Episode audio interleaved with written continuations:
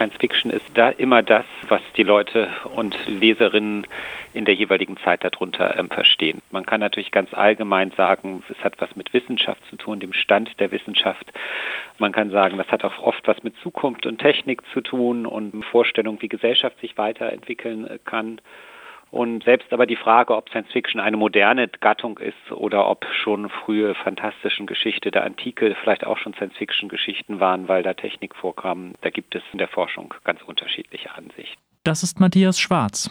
Er ist stellvertretender Direktor des Leibniz-Zentrums für Literatur- und Kulturforschung und Experte für verschiedene kulturelle Bereiche, insbesondere auch für den sowjetischen Science Fiction.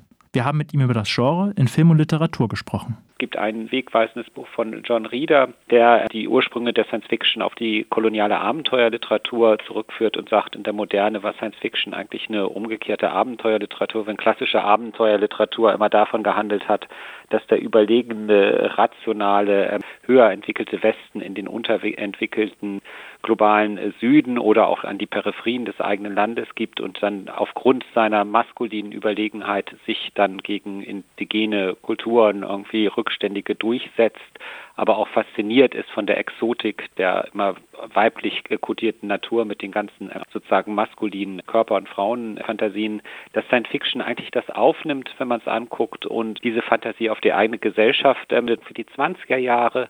Sowjetunion war es eine populäre Unterhaltungsliteratur, die lesen wurde, gerade von den auch frisch alphabetisierten Arbeiterinnen und Bäuerinnen, dass da noch ein relativ freier Buchmarkt war, ähm, was Science Fiction eine willkommene wie Abenteuerliteratur doch das blieb nicht so. Wenn der Science Fiction in der Sowjetunion bis Mitte der 1920er Jahre nicht wesentlich anders gelagert war als im Westen, so hat sich das mit der rigider werdenden Kulturpolitik Ende des Jahrzehnts geändert.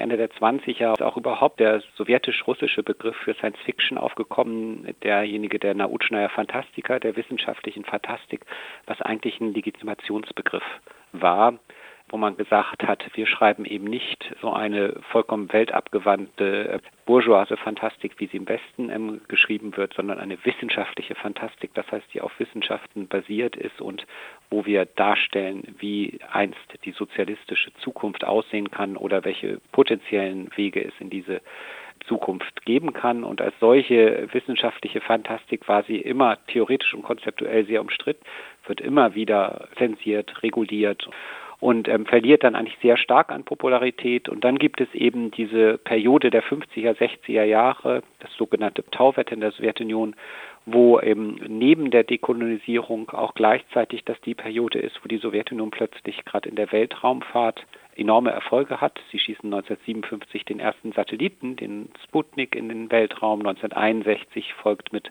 Gagarin der erste Mensch und 1964 ist dann die erste Frau im Weltraum mit Tatjana Tereshkova.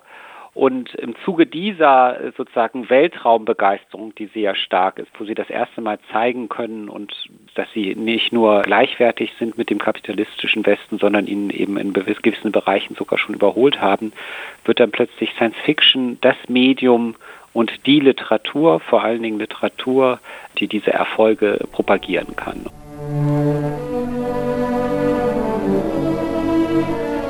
И для всех нас, людей Земли, und für alle uns Menschen der Erde werden Heldentaten am Himmel vollbracht. Der erste Astronaut ist genau wie du, er ist dein Landsmann. Sei stolz auf ihn und dich. Dieser Konstellation, das muss man auch dazu sagen, hatte dann die Science-Fiction Möglichkeiten, die in der realistischen Literatur nicht möglich waren, weil plötzlich dann SchriftstellerInnen ähm, gestellt haben, wir zeigen einfach Zivilisationen, die eine andere Entwicklung durchgegangen sind, die vielleicht kapitalistisch sind und können da soziale, kulturelle oder auch ähm, politische Fragen, aber auch philosophische Fragen diskutieren, die in realistischer Literatur, die auf der Erde spielt, nicht möglich sind. Boris Strugatsky, einer der Strugatsky-Brüder, einer der bekannteren Autorinnen aus der Zeit, sagt, ähm, Science Fiction war in der Zeit auch eine Art zu denken, wo man auch sich dann nicht humane Gesellschaften ausdenken konnte, andere Zivilisationsformen und auch andere Entwicklungswege möglicherweise zum Kommunismus. Man muss aber auch wieder sagen, das ist vielleicht die Spezifik der sowjetischen Science Fiction in den Jahren und das war auch immer eine ganz bewusste Abgrenzung ähm, zur westlichen Science Fiction. Das, das war die einzige Prämisse, dass es natürlich den historischen ähm, Materialismus gab und das marxistische Geschichtsverständnis.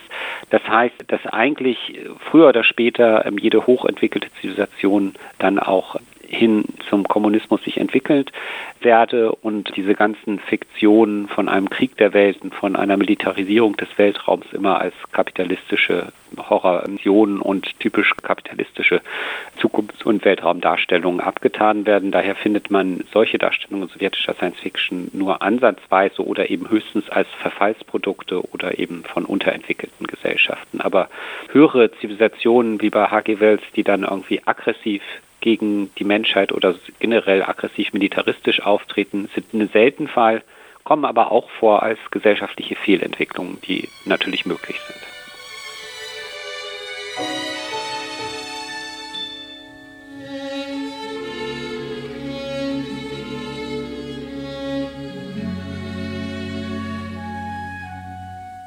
Жить и верить — это замечательно. Перед нами небывалые пути Утверждают космонавты и мечтатели Что на Марсе будут яблони цвести Leben und Glauben ist wunderbar. Vor uns liegen noch nie dagewesene Wege. Die Astronauten und Träumer behaupten, dass es auf dem Mars Apfelbäume geben wird. Kolonisierungsfantasien in dem Sinne, äh, dass sozusagen die sowjetische oder irdische menschliche Zivilisation das Weltraum erobert und vielleicht auch andere Zivilisationen dann adaptiert, das gibt es eigentlich kaum. Also diese ganzen First Contact Geschichten sind immer eigentlich Geschichten, die davon leben, das war eine große innere Debatte. Es gab so eine sogenannte Anthropozentrismus-Debatte. Wie sehen diese Zivilisationen aus? Und es ging immer um diese Frage, wie können wir mit denen kommunizieren? Können wir überhaupt mit denen kommunizieren? Welche anderen Zivilisationen sind vorstellbar und wie wird die äh, Kontaktaufnahme aussehen? Und wie vermeiden wir eine militärische oder sonstige Eskalation aufgrund von Missverständnissen? Das war ist eigentlich eher das Thema, was fasziniert hat. Und das war dann vielleicht sicher auch in Abgrenzung zu diesen eher westlichen Kolonialfantasien stand im Zentrum der Geschichten. Also das Propagandagenre wurde lag tatsächlich darum, dass Science Fiction und Raumfahrt, menschliche Raumfahrt eng miteinander verknüpft war und es ganz naheliegend war, eben auch historisch, weil es immer ein Thema war, auch von Science Fiction, dass in dem Genre wir jetzt zeigen, wie wird die sozialistische Eroberung, Besiedlung des Weltraums stattfinden. Da hat man gehofft, auch die, die Bevölkerung für die Raumfahrt, für Wissenschaft und Technik nochmal stärker zu begeistern.